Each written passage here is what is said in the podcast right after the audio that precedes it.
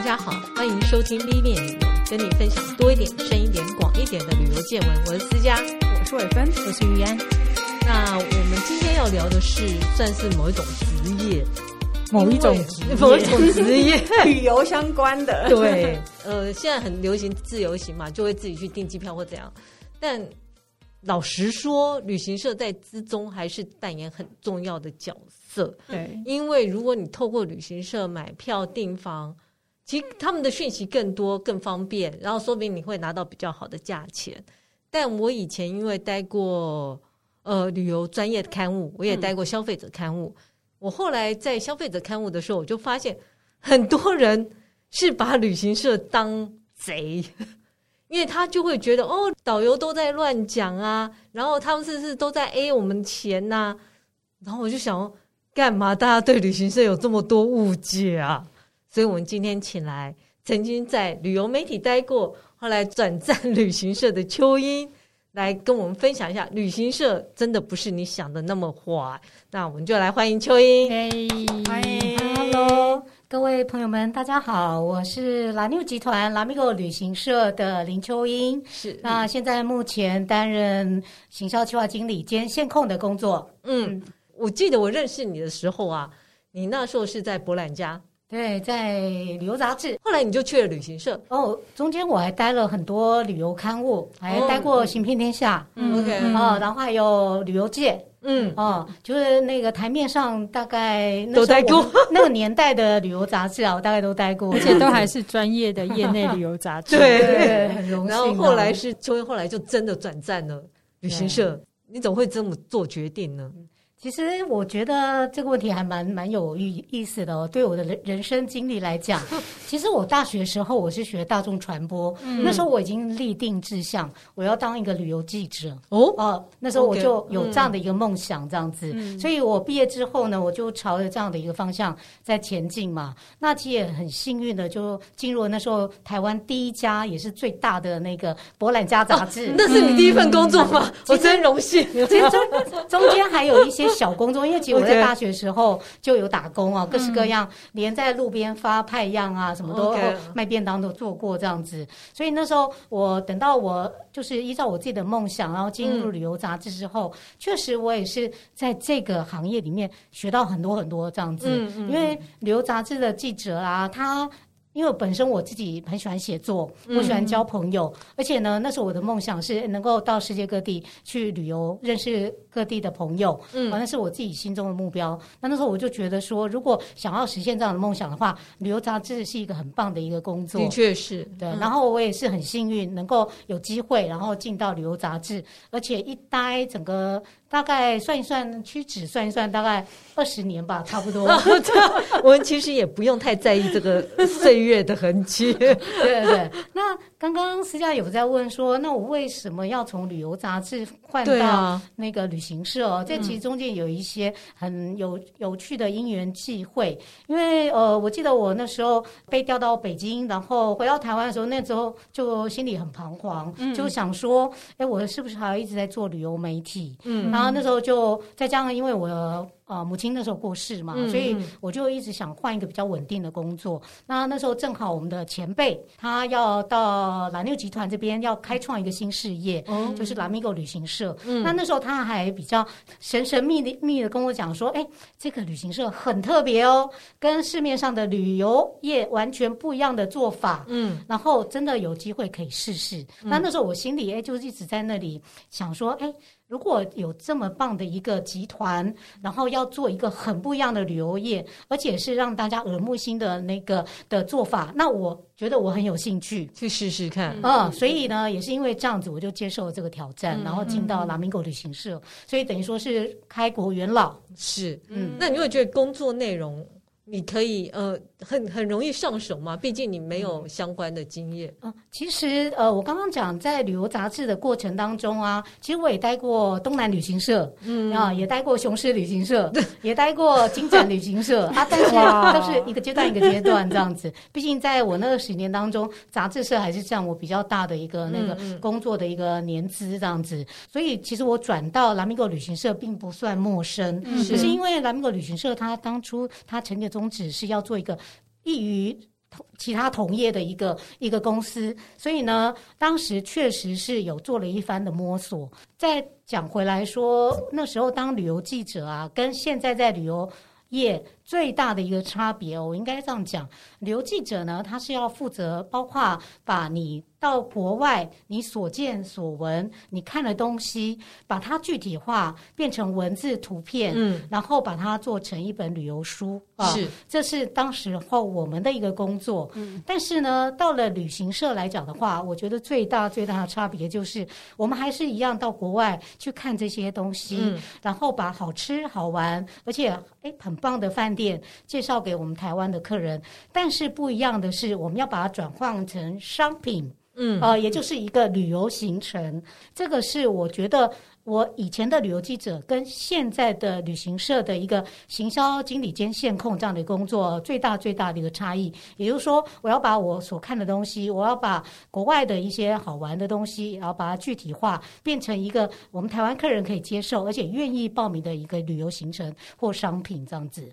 嗯，其实感觉挑战性更高，对不对？哎，对，因为呢，以前。我们在当杂志设计者的时候，我们写出来的报道，哎，被大家可能写回函说，哎，您的报道很棒啊，这是我们的成就感。是。可是现在在旅游业，我们的成就感不是只是说你很棒，而是要实际产生有人报名 行动力，愿意掏钱报名你的行程，甚至呢，出去没有 complain 客诉，到回来他觉得说 好棒，我要再介绍我的朋友，或我自己还要再报名，这才是我们的成就感，这样子。对。所以这个十几年来也一直很在很努力当中这样子，嗯，对啊，其实我也很好奇，像好，因为我以前呃，我们有媒体团嘛，那现场有叶子，像我们去饭店，你会去看什么地方啊？哦，对，这个也是我在做这个两个工作的时候啊，角色的一个很大的挣扎。怎么说啊？以前我们到饭店啊。一去，我们一定会看哦，这个饭店好美啊！怎么去形容这里的豪华舒适？是，甚至呢，我真的就是要在游泳池旁边，我好好的感受一下，享受，甚至拍到可能有穿比基尼的美女 在那边游泳，那种美美的画面。可是呢，现在当旅游业者啊，去看饭店就不再。只专注于刚刚那些条件呢，我们还要注意更细的。比方说，我们会请当地的销售经理啊，或者是房务经理带我们去看重要的房型啊，包括这间饭店到底有多少房间，嗯，然后呢，它有标准房、有双人房、大床房、家庭房，甚至有没有连通房啊？然后有没有宴会厅啊？然后甚至呢，你的房价。在淡季的时候多少？旺季的时候多少？是，什么时候我们不要来？然后什么时候才是你最需要我们的时候？这个很很多多的细节都要去看，甚至包括餐厅，你可以容纳多少人？你的餐厅菜色好不好？嗯，这个会不会客人吃了有什么样 complain？哦，这个方方面面，包括从饭店的细节、房型，然后房价，嗯、甚至那个餐厅容纳量，以及高方我刚才讲的宴会厅啊，是，啊、哦，那甚至是不是有健身房？哦，这些全部都要巨细靡遗的去了解。我以前还看到有业者还会去看，呃，浴室里面是 shower 或者是有浴缸。然后这些更细的部分都会再注意到，甚至客人还会问你房间内有没有煮水器，嗯，有没有那个免费的矿泉水，嗯、然后甚至呢里面有没有保险箱，然后甚至有没有熨斗哦，这些你可能都要去那个注意到。你都要回复给你的客人，就是 客人还有各式各样的那种你想不到的一些那种那 种 question 啊，会那个那个问题想要问你这样子，嗯。对啊，因为其实呃，像我我就没有在旅行社待过，我就常常会好奇旅行社的角色分配是怎样，他们的工作，比如像你刚刚讲说你兼线控，其实行销兼线控，线控是在做什么呢？哦、线控就是 OP 吗？呃，OP 呢只是做底下的执行，因为 OP 就是 operation，呃，操作的一个意思，在旅游业的一个那个专业术语哦。嗯，那线控呢，它要更注意的是更多的面向。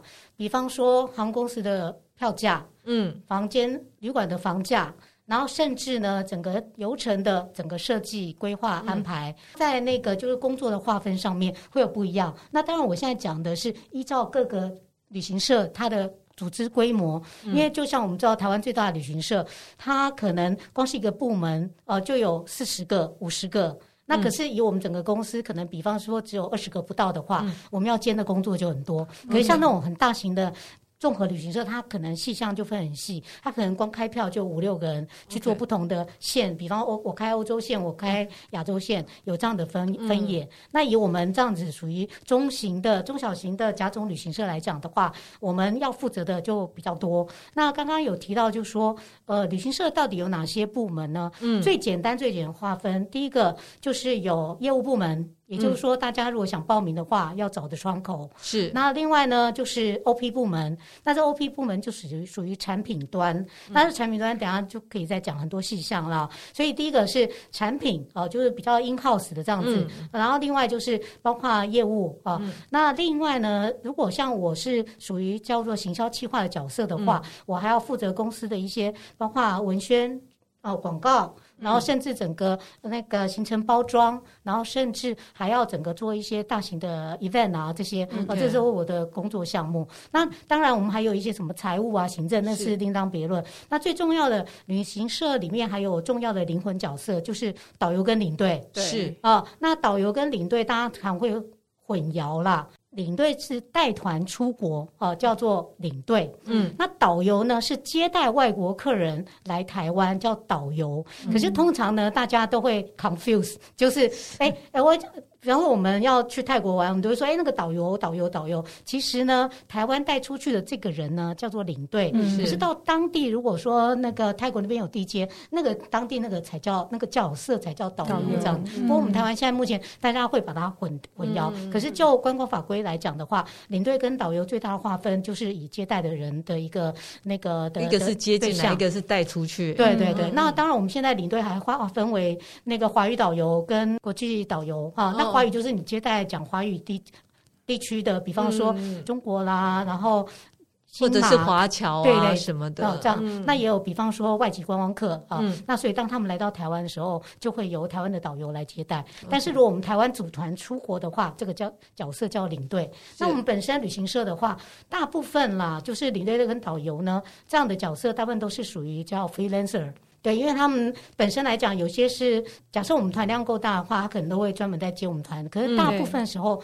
他们是不会在办公室里面这样子，比较属于是接案性质的。对对对，然后这个我们叫 freelance 的导游嘛，嗯、跟领队这样子。那 sales 呢？因为有时候你要了解产品，所以以我们担任主管角色，有时候会让 sales 也去当领队。那为什么呢？第一个，他可以接触客户，嗯，然后再来呢，他可以了解产品，嗯，再来就是他可以去过之后呢，他更了解当地，比方他怎么在做解说，哦，因为在卖的时候更讲得更好，更仔细。有些旅行社他就会领队，然后他。那个就兼那个就业务啊，就业务领队这样的角色，也有这样的一个状况，这样子，这是大概比较大方向的一个一个划分。那刚刚有提到说，哎，为什么我还有兼兼线控？是因为呢，全世界那么大，对，你不可能那个一个人就可以负责那么多。所以像我们公司来讲，又有分为欧美线控啊，纽澳线控，然后东北亚、日韩，然后先上。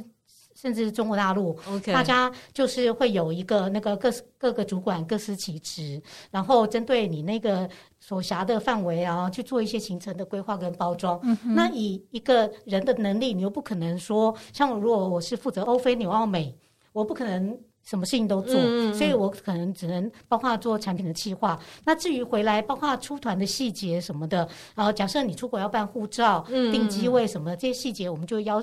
请我们底下的 OP 同事去做处理，这样子，所以大概方向就是刚才讲的 OP Sales，然后行销，然后甚至领队导游啊，这大概呃是我们的一个很简单的划分。那当然有些大公司又不一样了，它可能又有商务旅游部哦，然后还有什么呃开票的机票票务部是。哦，然后甚至呢，他们可能还有针对比方说什么大型厂商啦，或者甚至他们有什么客服部哦。就很多这样子，嗯嗯、那甚至现在还有一些，比方说他们针对网络行销，他们可能又有什么这种数位部门、新媒体部啊，都有这样子。所以这大概是旅游业的一个简单的划分。那很冒昧问一下，哪个部门的薪水最高？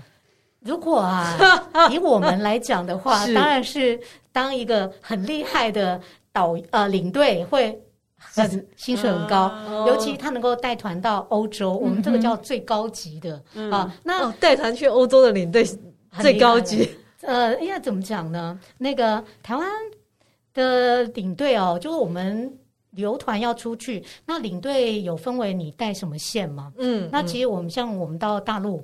就我当地会有那个地陪、全陪，嗯嗯、是对不对啊？那如果说去东南亚啦，嗯、当地也会有导游对接来服务。可是如果说你是带欧洲，哦、好像有时候没有。对，对我们这个叫 through guide，就是他到当地之后，他不仅要扮演演领队角色，哦、他到到当地还要解说，就领队兼导游。对，所以呢，通常这样子。资历的人都是已经这样子在江湖混过 几十年。在日本是不是日本现在也是这样子？对对对。那这样的话，第一个你相对你做得好，你团多，那再加上你的。报酬就会更多，你的那个、哦、你的 feedback 就会更多，因为小费就会很高。嗯，然后除了小费之外，你们也会给他钱吗？对对呃，要看行程，因为有些行程呢，嗯、因为有些公司会给他每天的出差费，嗯啊、呃，然后再来呢，小费是最大的收收入来源嘛。嗯、那还有就是，说实话，就是我们行业内的讲，你当地有 shopping？然后说自费 option，哦，这也是他们的收入来源，这样子。对，这就到了我们接下来的题目，就是要我们要帮旅客问为什么？因为旅 大家好多问题啊。对，因为旅客对于旅行社的操作很不了解，像刚刚秋云讲这些，我相信很多人一直搞不清楚领队跟导游怎么不一样。然后想说，哎，为什么欧美没有导游？应该也是很多人好奇。所以我们现在就。从头来问一下，行程是怎么从无到有规划出来的呢？嗯、比如像你刚呃，上次蚯蚓有跟我们分享瑞士，你要怎么去评估这个行程要几天？哎、啊，要怎么去串？然后费用多少呢？嗯，这个是一个大哉问，对，对，这个问题好大。因为我每次参加媒体团，然后我就想说。嗯，我真的想不出来这要怎么穿。嗯，如果之前从来没有人做过，我就搞不清楚要怎么做。对虽然现在大家已经很习惯说，哦，一定就是东京五天啊，一定就是这样走啊。大家什么金山，如果印度的话，就什么小金三角这样走，大金三角这样走。嗯，可是如果都没有的话，要怎么生出来啊？是也会跟当地观光局配合。会会会。其实哦，我们在做。一个新的行程呢，嗯，之前要做非常非常多的 R N D 的工作，嗯，那也就是说呢，嗯、第一个我们会先收集当地的资料。其实，在以前大概二十年前，我那时候还在当记者，那时候资料真的是很缺，嗯。啊，然后现在你会发现，哎，网络还真的资讯很发、哦、发达很新这样子。所以呢，第一个我们会先收集哦，就是当地的旅游资讯，嗯，那再来呢，我们会看同业啊、呃、有没有人。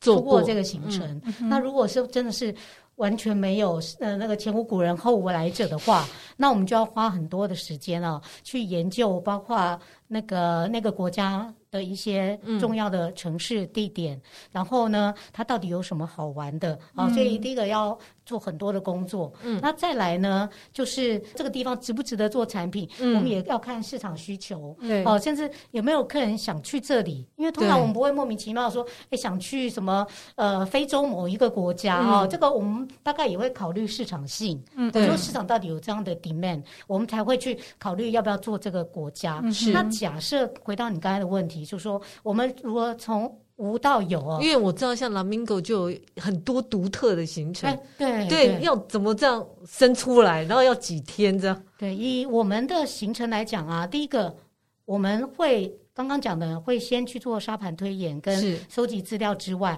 最重要的，我们在国外呢，我们会有一些那个包括当地的我们叫地接社。是，这些地接社呢，我们会跟他做讨论，然后做一些，请他们提供一些行程的建议，这样子。嗯嗯嗯、然后当他们来的资讯，我们再整合我们这边的研究工作，会把初步的一个行程，比方说我要设定几天。嗯、那讲到设定几天很有趣哦，你要考虑航班哦，对啊，因为因为我不能讲说，哎，我高兴我 那个随便设个十天吧，对，十天，结果飞机根本没有十天的飞机，是哦，所以我们也要考量到说第一个。有没有班机在飞？嗯、第二个呢，那个整个十天你要跑几个点？嗯，那每个城市要留几天？嗯、它中间你的安排的顺畅度跟合理性到底对不对？嗯、哦，这个也要经过缜密的规划。对我不能说我从台北，我到高雄，我只留一天，然后结果呢，我隔一天又回来。那你这样子去高雄，你可能只是这样蜻蜓点水，是，我是这个意思。所以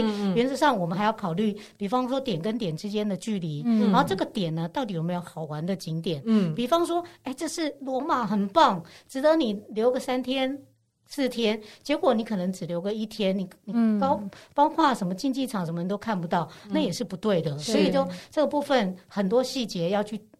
顾虑，包括刚刚的交通啦，然后各方面景点好不好玩，然后当地的旅游资源，然后甚至很多餐厅啊，这些都是我们要去评估的。所以，当我们觉得说这个行程、这个地点有可看性，而且有卖点的话，我们就会去做这样的一个沙盘推演跟事前的一个准备工作，然后再跟 local 地接讨论。讨论完之后呢，做出一个基本的行程。哦，这个大概是最简单的，因为刚才。讲的细节很多啦，那我只能说最简单的方式就是说，我从无到有，我们从大家有兴趣，或我我们自己评估，哎，这个是有卖点的.然后我们会去把这个地方收集完之后，嗯、然后再考虑它很多面向，之后呢会规划出来一个产品，然后再请地接社来做报价。你自己会去走一趟吗？哦，这个很好的问题，就是说有些地方啊，老实讲啊，真的没有办法，你每个地方 你都去走一趟，对，比方说北极一趟可能。五十万、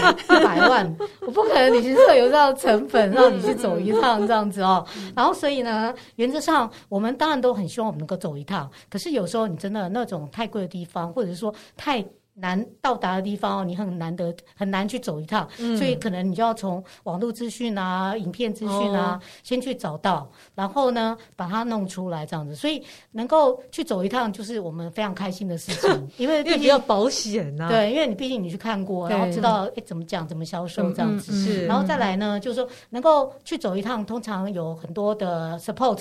比方说，航空公司可能要飞这个航点，是，然后旅游局呢可能要推广这个点，嗯，哦，然后或者是当地地接社觉得，哎，你你台湾你这个旅行社很有未来的 potential，嗯，哦，所以呢，他可能就会邀请你去。然后这样的话，我们旅游业可者可能就可以减少一些成本负担啦。就好像以前我们当旅游记者，对，还记得吧？以前要很多很多的那个找赞助，到处找赞助，很辛苦。对啊，那我们同样，我们也也是这样子的。旅游业者他可能，我们也是希望说，比方说有当地的赞助啦，或者是说航空公司的赞助，那。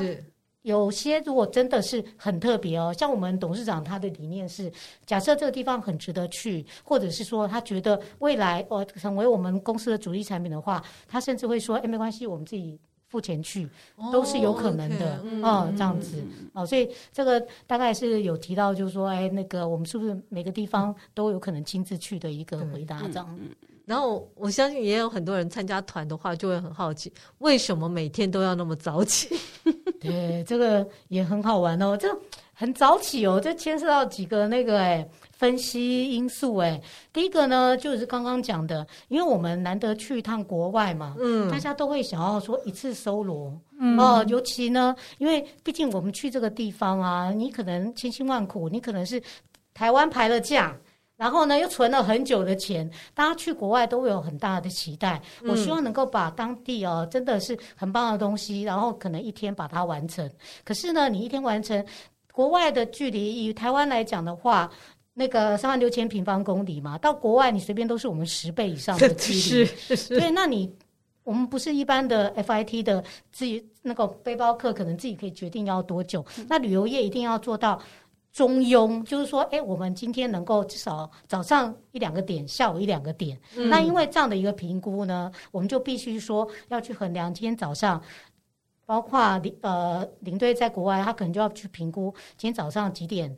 那个 morning call 几点拿行李，几点吃早餐，几点出发，都要去评估，还有包括当地的车程，今天要开多久啊？然后今天中间要多少景点？因为我们之前曾经也听到别的同业啊，他们有被客诉嘛，就说 哎，这里博物馆只留三十分钟，进去里面就已经快十五分钟了。嗯嗯，对，所以这个部分就是为什么我们每天要早起的原因。可是有时候也有例外哦。假设今天我们早上就是放在饭店休息。期，或者是说享受饭店豪华的设施。是这个，我们很可能就今天可能到中午以后，我们再再出发这样。所以要看那个行程的安排，有时候可能真的为了赶路。早上就是要早起，或者是那天你就要赶飞机，你真的就要早起啊。不过我们拉米果客人很可爱啊，我们客人很养生嘛，他们就每天就很早起。有时候，有时候我哎呀之前呢，我们出团的时候，早上呢，我们说七点 morning call，那我想说，哎，我六点起来，早一点起来啊。嗯，我打开我们的房间的那个窗户，客人已经在楼底下在做早操。天哪！他说，哎。经理你好，我已经在附近绕完一圈。所以说不定他五点就起来了。对，所以客人还所以他没有这个问题。而且有时候还会因为季节关系会调整。嗯、像我记得那时候去印度的时候，他们就是中午到下午四点，他们不会排任何行程，哦、因为太热，对，太热了，你根本走不出去。然后那时候我就不信邪，然后怎么可能热到走不出去？我真的走出去了，然后走不到巷口就回来。对啊，尤其像吴哥窟的行程，就是你真的下午就是放你回饭店，嗯，然后还有印度啊，就是你要回饭店休息睡觉，会快到五十度吧？太热。那个热，印度那个热是不是只是数字上？数字已经没有意义，就是你走出去，你会感觉到你走到一个。已经预热一百九十度的烤箱那种感觉，就是真的很可怕。对啊，那个热气从脚下，对，然后你呼吸都觉得鼻孔要烧起来那种感觉，就是预习在地狱的感觉。告诫大家不要做坏事。所以在做产品时间的规划的时候，可能要看每一天的路程啦，以及行程的内容这样子。是，嗯嗯。那另外一个问题，为什么都要安排吃中餐？中午？中式的餐点呢？然后每次这样，我就想，嗯，我一点都不想在，而且都好难吃。然后这个也是很我们在排行程很好玩的事情哦。其实我们到当地哦，其实我们每一天都很希望安排叫做在地特色美食，对，风味餐。对，然后呢，可是呢，当我们往往这样做的时候呢，客人大概到了那个行程的一半，就会开始说啊。你要对呀，那我中国料理也在家。年纪大一点，他们好像真的需要有年纪差别，对不对？对了，对对，年轻人会比较 enjoy 那种那种异国异国料理。对，可是以台湾客人来讲哦，我们在排餐的时候也是我们很。头痛的，就是说，如果去东南亚倒还好，因为那餐很习惯嘛。嗯嗯嗯、可是如果到欧美哦，就往往是我们很大的一个困扰，就是说你在排餐，我们当地呃排的餐，可是你大概吃了个大概三天五天之后，你就会觉得，哎，台湾味，我要泡面，我想要臭豆腐，欧阿米爽，就开始在那里酝酿这样子。哦，这是我们旅行社的这样子哦，线控人人员哦，我们在。排餐的时候的一个困扰，所以呢，现在我们的一个基本准则啦，我们大概是会这样子三三三来分配啦。哦，就是说，当贾哥整个行程呢，可能比方说有十五餐的话，我们可能会有五五个餐是当地的料理。OK，啊，然后呢，五个餐呢，可能就是说，嗯，是我们台湾的食物。嗯，那再来五种呢，是除了那个国家之外的其他国家的料理。我们会去做分配，OK，嗯，对，因为你每天如果全部都是那个那样子当地的料理哦，你可能大概真的吃几天你就受不了。我举例，我们去俄罗斯啊，俄罗斯的食物其实很好吃，可是哦，因为他们形式很雷同，你知道吗？就是有时候他那个罗罗宋汤啦，或怎么样，他就是每天每天都是罗宋汤，就是当地美食，他可能就是那个样子。就像之前有大陆客人来台湾，他说。哎你们每天怎么都是炒空心菜、炒高丽菜？为什么每一餐都是这样子？所以第一个 也是了，客人很很很那个会 boring 嘛，会烦。对，所以我们大概现在我们大概有做出一个大概这样的准则啦，就是五五分啦这样子，然后让客人哎有时候可以吃到中式的，有时候可以吃到当地美食，有时候又可以吃到可能你不是在意大利，可能你可以吃到意大利或韩国或泰国这样子做穿插。嗯嗯嗯。可是中国菜那个餐馆不好找，对，对，中国餐馆哦，其实因为都会做出很奇特的餐点，这也是我们很讶异的哦。就是中国餐厅哦，到国外都会改变呢，就可能是因地制宜。对呀，因为他们要符合他们当地人的口味，对对，就会冒出嗯，这什么东西？对，然后所以呢，当地的中式料理哦，就有时候你就会觉得说啊，再怎么样。真的就没有我们自己煮的好吃，所以领队有时候很无奈啊，就说啊，大概被夹好夹哦，自己做也想好夹这样子。可是为了在国外又要满足大家的那个台湾味，所以我们也会去安排当地的那个中式。如果能够遇到台式，然后还有卤肉饭的，嗯、哦，那餐困难吧？会被大大的叫好这样子啊。所 以那个当地的中式餐食啊，真的也有。可是呢，第一个。团费的问题哦，嗯、我们 budget 没有办法太高。其实像呃，不能讲说 budget 没有办法太高，是说当地的物价其实很高。对，我举例哦，我刚从瑞士回来，我们那一天呢，哦，瑞士很贵。对，旅游局安排了一个蒸鱼，那个鱼呢，结账的时候快两千五百块台币，哇，好贵哦！一条小小瘦瘦的鱼是在瑞士的，呃，我是说在中餐厅吗？对，当地的大陆人开的中餐厅，对，所以这个部分的话，当地餐第一个可能真的没有办法像我们这么。对，物价不一样，还有物价啦，嗯、然后做出来的手法啦，所以就变成说，我们排中式餐是必要的。对，然后团体餐他会给一个比较好的价钱。OK，啊、嗯呃，那再加上中式餐很快，嗯、有时候我们在中午赶在赶行程的时候，嗯、你没办法在那里像吃日式料理，从前菜。主菜、甜点、咖啡、冰淇淋，这样弄完，我们可能要花花两个半小时。可是中式餐，你一到，啪啪啪啪啪啪上好，客人我们领队常常坐下来刚要吃一碗面的时候，客人已经吃好。领队说：“哎，我讲后啊，这样，对，一个小时可以结束这样。”对，所以这部分的话，我们中式的餐会去排，是为了应应客人。然后，但是那有有很多不得不排的一个原因。了解。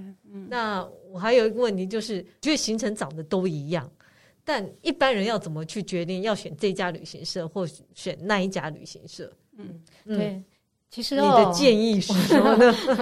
我常常有很多朋友哦，他会打电话给我，他就说：“哎，那个秋英哦，你们都是在做践行哦，我可能不太适合。嗯、那呢，我去找了别家的旅行社的行程，你帮我看一下。嗯、哦，然后呢，他常常会说啊，他他。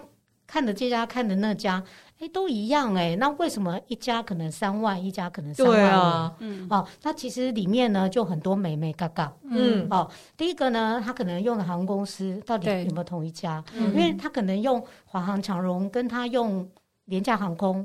第一个就不一样，嗯，价钱。啊，然后再来呢，住宿的饭店，嗯，哦，那住宿饭店因为有还有同等级那样子的一个那个 tricky 的地方，这个等下再讲。啊，然后再来的话，你你安排的景点到底那个是有料无料？你是说要收费或不收费？对，然后这也是影响团费成本的原因。是，再来呢，刚刚讲的吃的部分，我到底有没有安排当时当地的餐？然后我或者是我每天十五餐我全部吃中式料理，团费便宜这样子哦，是不是也？所以里面包括机票，还有住宿的饭店，是景点，然后甚至你的餐食哦，这些都。方方面面都各各样都影响了你这个团它的价格成本，嗯、所以你会看到说，我同样是泰国五天，为什么你是两万块，你可能要到三万块.会有这样的差异哦。嗯、而且呢，还有一点哦，就是我们业者常讲，到底你购不购物？带有没有带你去每天杀购物？嗯嗯，没有杀完不能出来这种，还是说，哎，你没有购物压力，甚至你根本不进购物店，你把你的购物的时间都放来看景点，嗯，享受当地的自然跟美好，是哦，这样子也会影响你这个团费。所以为什么同样你泰国五天有这么大的价差？而且有好像甚至连。当地的交通工具都会有成本上差异。哦，对啊，因为呃，如果当地呢，我们讲车子好了，因为交通是很重要的一个一个点跟点移动的那个嘛，那个要素。那如果你用的是比较差的车，嗯，或者是比较好的车，甚至几年内的车，呃，那个都会影响几年内的车，都那成本都会有差。比方说，我们讲最。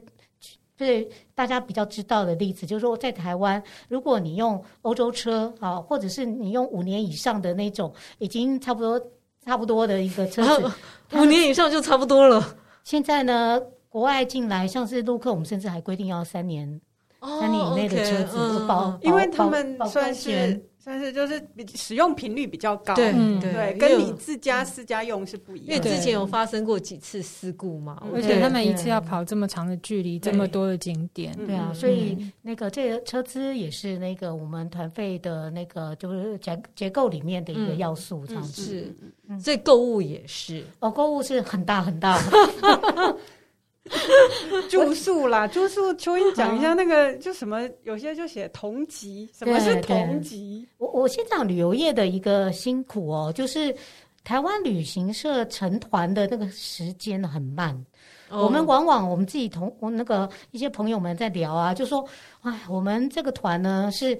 有人没机位，然后有些呢是有机位找不到人来报名这样子，嗯、那往往就是我们要等到这个成团呢，就要等到已经大概已经那个箭在弦上，不得不发那样的状况之下，然后成团出发这样子。那以这样的一个状况，我们就会想说，哎，那我们。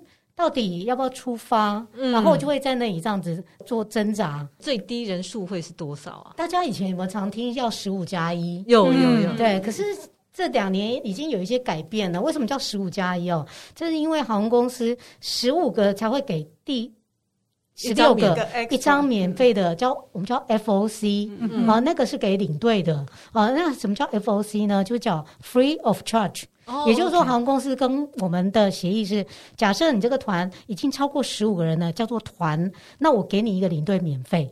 那这个免费就会影响很大的成本。假设一张四万块的欧洲机票来讲的话，十五个人的话，因为这个这个免费的票，领队就可以少付了大概两两千多块的，就一个人。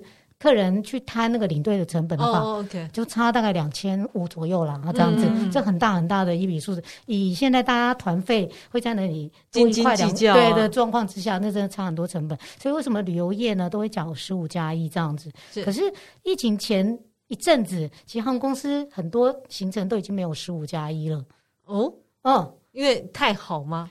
呃，这也是我们跟航还是太公司的爱恨情仇啦。嗯，因为航空公司现在觉得 FIT 客人比较多，对啊，直客就好，对对对，就是这样子。OK，所以这也是为什么以前会有那个十五加一的这样子的一个，可是现在几乎都没了。对对对，所以我即便凑很多人也没用。嗯。之前我们有一些客人很好玩啊，他们说，哎，他们有六个、八个，哎，我我可不可以就是那个牛头？对，他会说我可不可以免费，或者是说我可不可以那个那个半价或者怎么样？嗯、这个对我们来讲都是成本很大的考量啦。嗯，所以我们通常会希望你至少可能十五个人以上，然后是包括甚至能够整个 size 整个那个团的人数到三十个以上这样子。嗯我们才有可能会有一些那种折扣，是了解。那同等级哦，同等级哦，对同等级为什么？我们刚刚讲的旅游业在操作的时候呢，因为刚刚讲的团没有办法很快的确认，嗯、导致我们等到人数确认之后，我们本来写的饭店已经没有房了。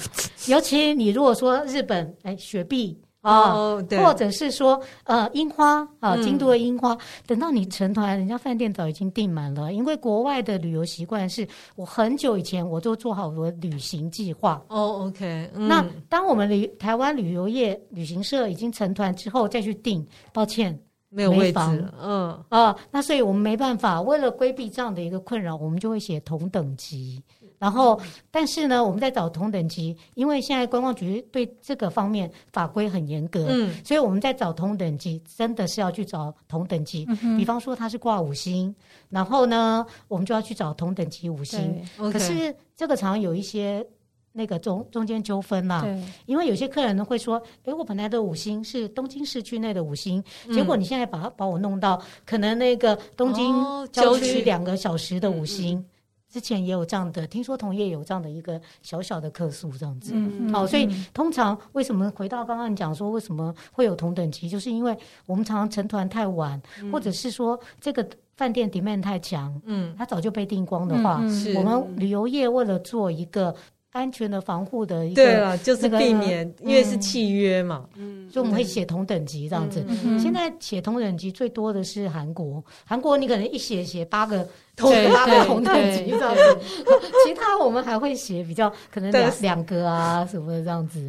好，所以这是还蛮有趣的一个事情呢。我觉得做旅游业真的是。每个就嘴，然后也蛮辛苦的。对啊，对，今天很高兴请到秋英，我们下次再找机会请秋英来讲更多有关旅行业的美美。对，因为其实还有很多小故事，对，是辛苦谈，对，是真是辛苦了。所以，如果喜欢我们的节目，请在各大 Podcast 平台订阅我们，或到脸书 IG 按赞，追踪分享给你身边的朋友。谢谢，谢谢秋英，谢谢大家，拜拜。